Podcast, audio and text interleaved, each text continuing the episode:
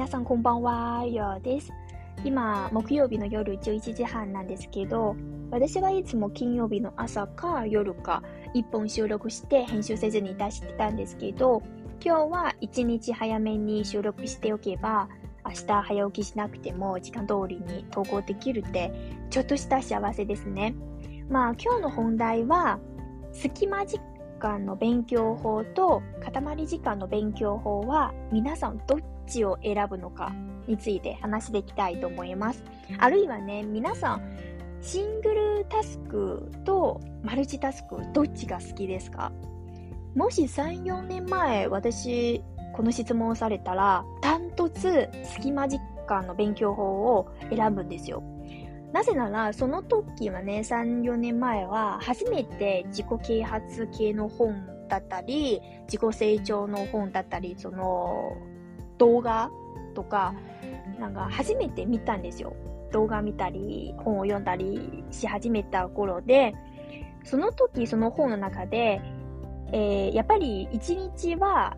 24時間しかないので、自分の生活とか自分の仕事をどのように効率的に進んでいくのは、そのコツとかその方法は、やっぱり隙間時間を利用してくださいっていうアドバイスなんですけど、ちょうど私は3年前は、その自分の英語とかちょっと磨きたいっていうよりは、勉強し直したい時期なので、やっぱりね、1日1時間以上とか2時間以上英語を勉強するのはちょっときついですけど、でも、1日は10分とか15分だけ英語を勉強するのはすごく楽ですよ。その時はね、私は例えば電車に乗った時とか、その英語の本を読んだり、英語の記事を読んだり、あと、私はよくやってたのは、トイレ、朝トイレに行った時は、10分はそのトイレの中にずっといて、その時間だけ英語を勉強する時間と決めたんですよ。ちょっと気持ち悪いですけど、でも本当になんか皆さん思わないですか？なんかそのトイレでいる時間はすっごく落ち着いた時間だと思いますよ。私にとってはね、すごく落ち着いた場所なので。でも、なんかそのこれは一つの例ですけど、私は、その時、学校帰りとか、バイト帰りに、なんかやっぱり、20分ぐらい歩かないといけない距離なので、その時はね、ポッドキャストとかラジオを聞かないと無理ですよ。やっぱりその、一つの行動をやるのはちょっと時間をもったいないとか、時間を無駄にしちゃったと思ったので、だから歩いてる時は必ずイヤホンをつけて、ポドキャストとかラジオを聞いていたんですよ。あともう一つは、私は最近はよくやってしまったことですよ。例えば朝起きて顔を洗うじゃないですか。は、なんか歯磨きをするじゃないですか。その5分の時間は私はイヤホンをつけないと、ポッドキャストを聞かないと、その歯磨きが始まらないですよ。私は一回だけね、その、歯磨きをして、途中は、え、なんで今日はポッドキャストを聞かないとか、その、記事とか、なんとかの記事を読まないとか、なんかすごく損をした気持ちが強かったんですよ。やっぱり、もし私は、なんか歯磨きをしながら、もう一つの行動をやると、なんか自分はすごく得したですよね。さっきも言ったんですけど、1日は24時間しかないですけど、もし私は2つのことを、2つの行動を同時にやると、やっぱり人より1時間とか30分、なんか、多めに生きていく気がするんですよ。ちょっとおかしいですけど、でも私は本当にそう思ったんですよね。あと、最近ちょっとストレスを感じたのは、私はなんか、キッチンにいて、自分のカップに水を注いでいる途中も思ったんですよ。なんか、この10秒の時間は他のことも同時にやりたい。例えば、その水を注いでいるときは、ちょっと、なんか記事を読んだりとか、ポッドキャストを聞いたりとか、めっちゃしたいですよ。でも、本当になんかよく考えると、何をやってるのとか、その10秒だけ？とかおかしいじゃないですか。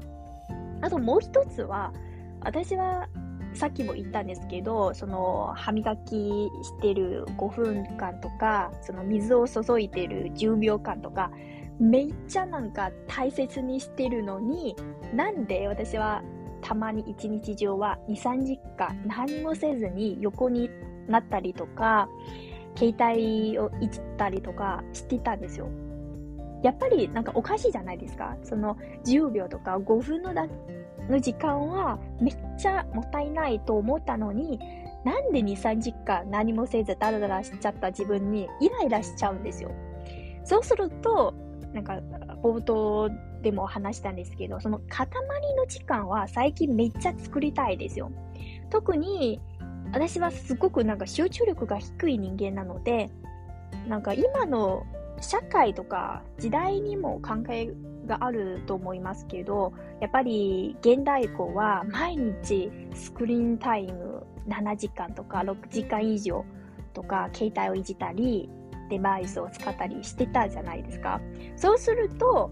その、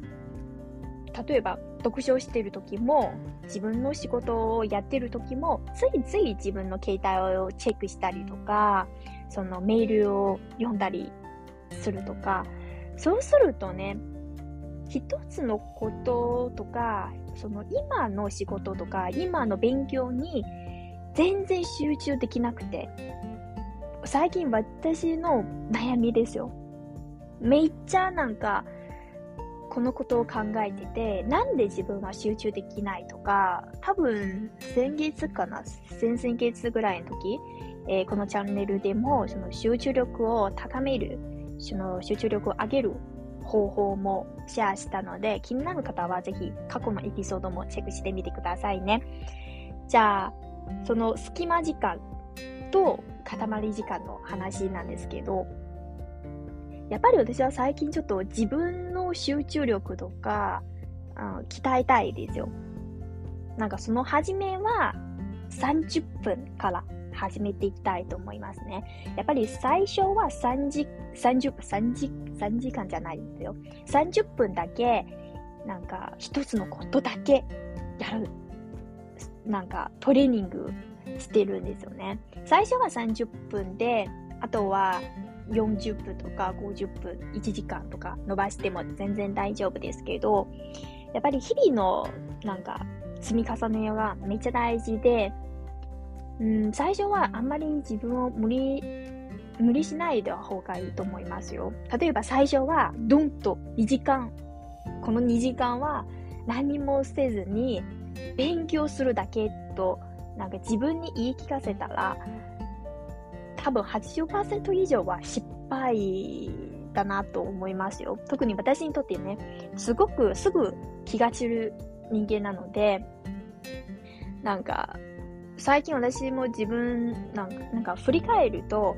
自分はおかしいっていうか、自分は変ですよね。なんか、私は一回だけ何をやっている途中に、あ、ポッドキャストを聞かないとか、4時を読まないとか、めっちゃなんかもったいないとと思って、急いで部屋に戻って、その、イヤホンをつけたりとか、その片手に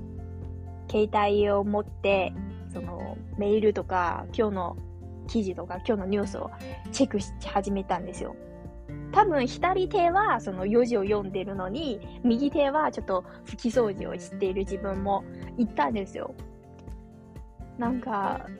3、4年の私にとっては隙間時間はめっちゃ大事。私にとっては語学勉強はすごく役に立ったんですけど、今の私にとってはすごくストレスを感じたんですよ。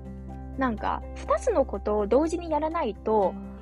なんか自分は損しちゃったとか、自分はなんか、なんていうか、自分にプレッシャーをかけちゃうんですよね。だから、その、最近はちょっとこの、悪い習慣を直したくて、歯磨きしたいとき、歯磨きするときは、歯磨きだけやることですよ。水を注ぐときは、水だけ注ぐんですよ。料理をするときも、動画を見ないで、その料理だけ楽しんでいるようになったんですよね。やっぱり難しいですよね。なんかすごく、私も結構欲張り人間、欲張りの人間なので、うん、ていうか、人を超えたいっていうよりは、なんかその、この時間は周りの人よりもっと効率的にやっていきたい気持ちはすごく強かったんですよね。でも、さっきも言ったんですけど、その10秒とか3分とか5分の時間を大切しているのに、2時間とか3時間とか、